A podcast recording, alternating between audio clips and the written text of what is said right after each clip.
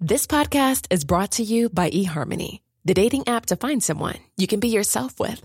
Why doesn't eHarmony allow copy and paste in first messages? Because you are unique, and your conversations should reflect that.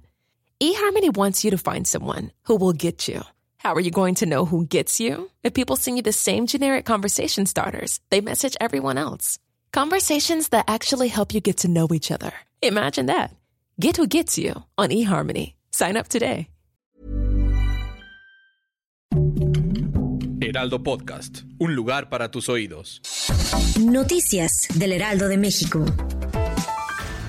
Con mariachis, jarana, bandas oaxaqueñas y rumba en el Zócalo de la Ciudad de México, el presidente Andrés Manuel López Obrador dará un informe de gobierno a tres años de iniciado su administración. Además dejó abierta la opción de usar en este evento el cubrebocas, pues a decir del mandatario la gente ya sabe cuidar y no le gusta imponer medidas coercitivas. Prohibido prohibir.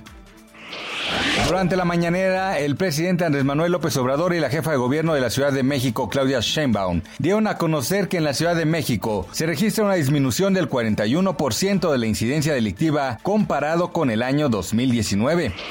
En la conferencia de prensa matutina realizada en el antiguo Palacio del Ayuntamiento, el mandatario celebró que en la capital del país se haya avanzado en conseguir la paz, ya que son buenos los resultados.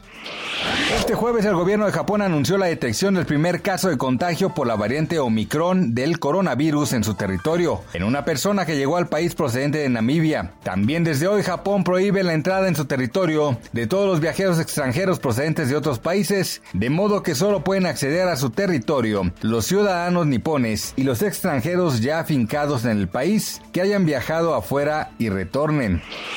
Esta mañana los conductores del programa hoy mostraron su apoyo incondicional a su compañera Galilea Montijo, quien atraviesa por una polémica situación luego de la publicación del libro de la periodista Anabel Hernández, Emma y las otras señoras del narco, en donde señalan que la tapatía supuestamente sostuvo una relación con un famoso capo.